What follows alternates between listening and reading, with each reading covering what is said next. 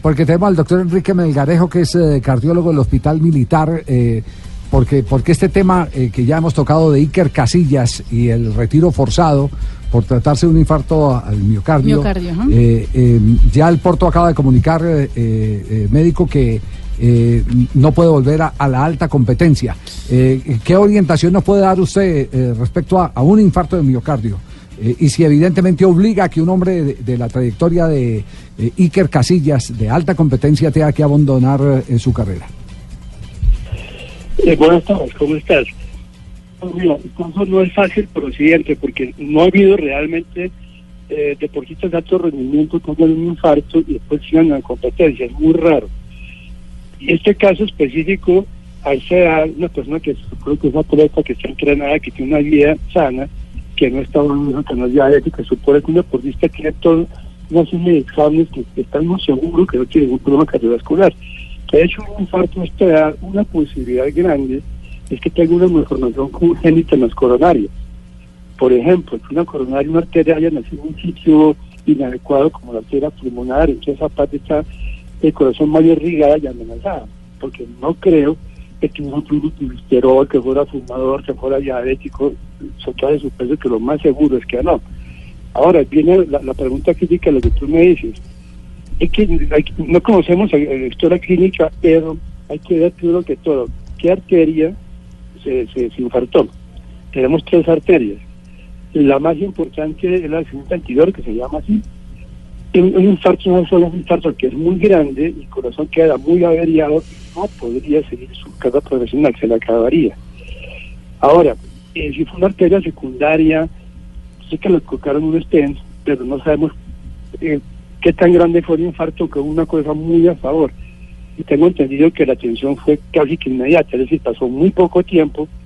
Entonces, en el corazón pasa que cada minuto que pase es más corazón muerto pero tengo entendido que fue una persona muy, muy, muy, muy oportuna. Su infarto fue muy pequeño, pero el pronóstico en cuanto vuelva a ser eh, deportista de rendimiento es muy sombrío. Sí, eh, eh, es decir, a, su juicio, por, por la información que tiene, tendría que largar el deporte de alta competencia. Quería decir, salvo que hubiera sido lo que la gente llama preinfarto, que eso no existe, que simplemente un espasmo coronario, y que no hubiera alcanzado a ver infarto del miocardio y a colocarle stent el problema quedó resuelto. Si es un infarto, el pronóstico es sombrío, dependiendo, te repito, del sitio del infarto, de la extensión del infarto y cómo tanto haya quedado lesionado el corazón. Eso no lo sabemos.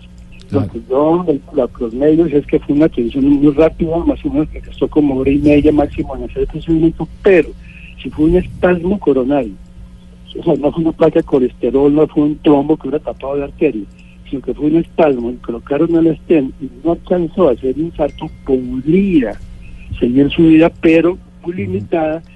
Y en este mundo deportivo, tú sabes que aparte de, de seguros, de cosas, pues está fuera del mercado. Simplemente creo que quien salga a contratar otra que tengo otro infarto, una muerte súbita, como ya había sido deportista, sería muy difícil. Como fue, como fue, por ejemplo. Sí, eh, correcto. Sí, sí, sí. Pero sabe que me está haciendo acordar usted de algo, doctor Melgarejo. El Deportivo Pereira en los años 80 tuvo a un extremo derecho, Álvaro Osa. Y cuando lo fueron a vender a Independiente Medellín, va a los chequeos médicos y encuentra con que tenía una malformación en el corazón. Mm.